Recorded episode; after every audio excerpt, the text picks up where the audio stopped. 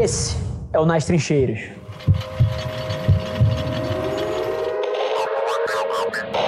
Essa parte de, de fazer as coisas saírem é sobre gestão, é sobre você ter uma boa ferramenta de acompanhamento de tarefa, é sobre você criar uma cultura na empresa, cara, de resultado, que as pessoas pegam as coisas no começo e levam até o fim e levantam a mão quando não tá rolando e pedem ajuda. É uma, é uma cultura de senso de urgência, onde as pessoas se sentem responsabilizadas é, pelo resultado daquilo. Então, não tem muita reinvenção da roda. Eu vou te falar como acontece aqui, por exemplo. Eu até hoje gerencio o nosso time de marketing aqui que produz o conteúdo da minha marca, do, do time Rafa. Eu entro numa empresa, numa reunião e, cara, eu dou uma ideia para ela, ó, a gente precisa fazer um, um, programa que é mais ou menos assim. Quarta-feira agora eu quero que você me traga conceito, como a gente levaria isso pro mercado, como é que a gente lança, etc. Ela vai na quarta-feira vai estar pronto e aí não importa vai estar perfeito ou mal feito. Eu dei dois dias, subentende-se que é uma coisa bem feita, mas que não precisa estar incrível. Tem que ser um, uma primeira versão. E a cultura da empresa já roda com isso. Ela me traz isso, tanto estando razoavelmente bom, eu aprovo, ela desce pro time e, cara, e o time executa. É, então, o que, que geralmente funciona nesse aspecto? Boas ferramentas de acompanhamento é, das tarefas, e número dois, cara, uma cultura que é onde as pessoas pegam as coisas no começo e levam até o fim. E não. Eu vou dar um exemplo aqui. É inaceitável, e, e acho que cultura é mais a resposta. Porque ferramenta, trela, essas porra, todo mundo sabe usar, todo mundo. Tem gente que usa mal, mas todo mundo sabe usar e sabe que existe. Agora, você criar uma cultura na empresa onde é inaceitável alguém não entregar uma coisa, Aí que tá o drive. Porque, por exemplo, se vira 48 horas depois, chega na reunião e a Raissa vira para mim é, e fala assim: Ah, Rafa, não deu para fazer, sabe? A gente estava ocupado com outras coisas. É... Cara, assim, não tem a menor chance dela fazer isso. Ela sabe que ela vai fazer uma, vai fazer duas e, é, é rua. É, porque a cultura da empresa é, cara, assim, você entrega. E se não der para entregar, é a sua responsabilidade ter entendido isso antes, ter levantado a mão e falado assim: caralho, não vai dar. Por quê? Porque eu tenho sete coisas, aí das duas, uma. Ou você me ajuda a priorizar, porque isso aqui vai demorar uma hora, isso aqui vai demorar duas horas, isso aqui vai demorar três horas, então claramente não dá. Eu só preciso de uma prioridade. Isso aqui é prioridade, porque eu, aí eu não vou te entregar essas duas, beleza? Beleza. Então, cara, é uma cultura onde as pessoas se falam, onde as pessoas não são passivas, onde elas são proativas para trazer soluções, e isso vem a nível de cultura. Então, duas coisas, cara. Ferramentas básicas como Trello, não precisa reinventar a roda, então você saiu de uma reunião de brainstorming, definiu alguma coisa, distribui as tarefas para as pessoas, cara, dá responsabilidade para cada uma das pessoas e depois é a preocupação na cultura de na hora que as coisas não saem como você quer, você tem que ser implacável em relação a isso. E, cara, foi uma vez, foi duas vezes, na terceira não dá.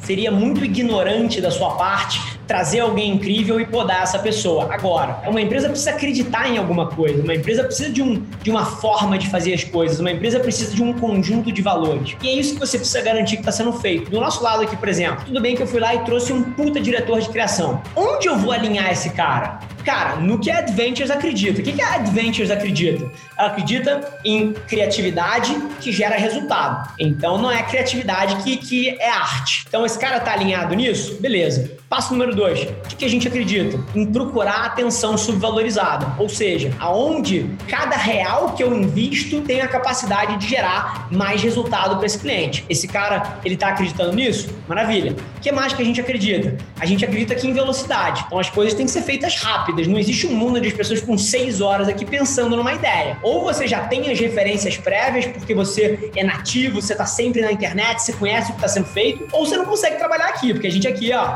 é assim. Então tem certas premissas, valores, e aí eu não entrei nos valores humanos, como, cara, é, espírito empreendedor, visão de longo prazo, empatia, que são outro, outros conjuntos de valores que a gente tem. É, mas eu procuro garantir que essa pessoa está alinhada com a forma da empresa de fazer as coisas.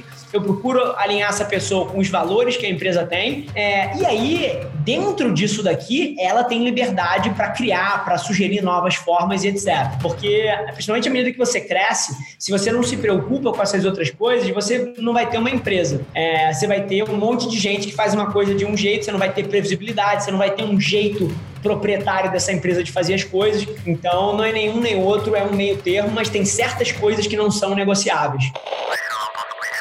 Aqui do nosso lado, a nossa maior ferramenta de retenção é crescimento. Porque à medida que a companhia cresce e você cria espaço para as pessoas, os seus melhores talentos têm pista para crescer. Lembrando que tudo começa com quem você atrai. Que qual é a promessa que você faz quando você atrai as pessoas? Você vai falar, cara, entra com a gente, você vai ganhar uma grana, você vai crescer profissionalmente, você tem oportunidade. A pessoa entra comprando esse sonho e depois o teu modelo precisa entregar esse sonho. Porque aqui no nosso, essa é a coisa. A gente fala, ó, você entra aqui, se em dois anos você fizer um trabalho incrível, você vai receber um convite para ser sócio da companhia. E depois, ao longo dos anos, você vai ser aumentado na sociedade da companhia. É, e, e, nesse processo, cara, você vai ganhar bônus, você vai ganhar experiência, você vai ganhar projetos mais desafiadores. A gente está crescendo pra caralho. É, um ano atrás a gente tinha 40 pessoas, agora temos 230. É, e, e assim, tipo, a pessoa enxerga e ela entra por isso. Na hora que eu falho em entregar essa promessa, eu começo a perder gente. Então, aí tem uma parte que, é ter, ajustar o seu discurso de contratação é, com as pessoas que você traz. Porque se é uma empresa que tem um tamanho bacana e, e, e, a ideia é ficar mais ou menos desse tamanho, que não tem nada de errado, porque tá rentável, cara, essa é a vida que a galera quer, é,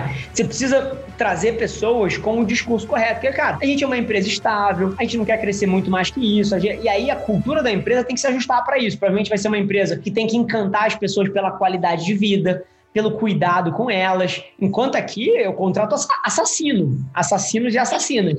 É, porque, porque a cabeça é outra. Então, ajustar a promessa com a cultura e com a proposta de visão da companhia é uma coisa que garante é, retenção. Isso, além de outras coisas, do tipo ajustar o, o teu plano de salários em relação ao que o mercado paga. É, eu sempre tentei pagar as pessoas o que elas valem antes que elas peçam, é, que é uma outra coisa interessante.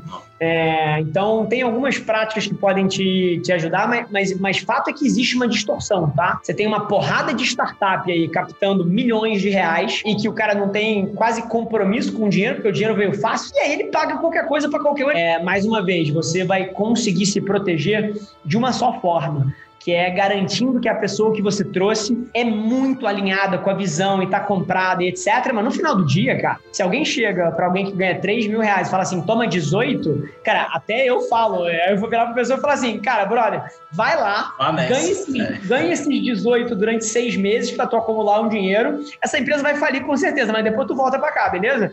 É, então, assim, isso existe hoje em dia, tem gente fazendo merda por aí porque o dinheiro tá fácil.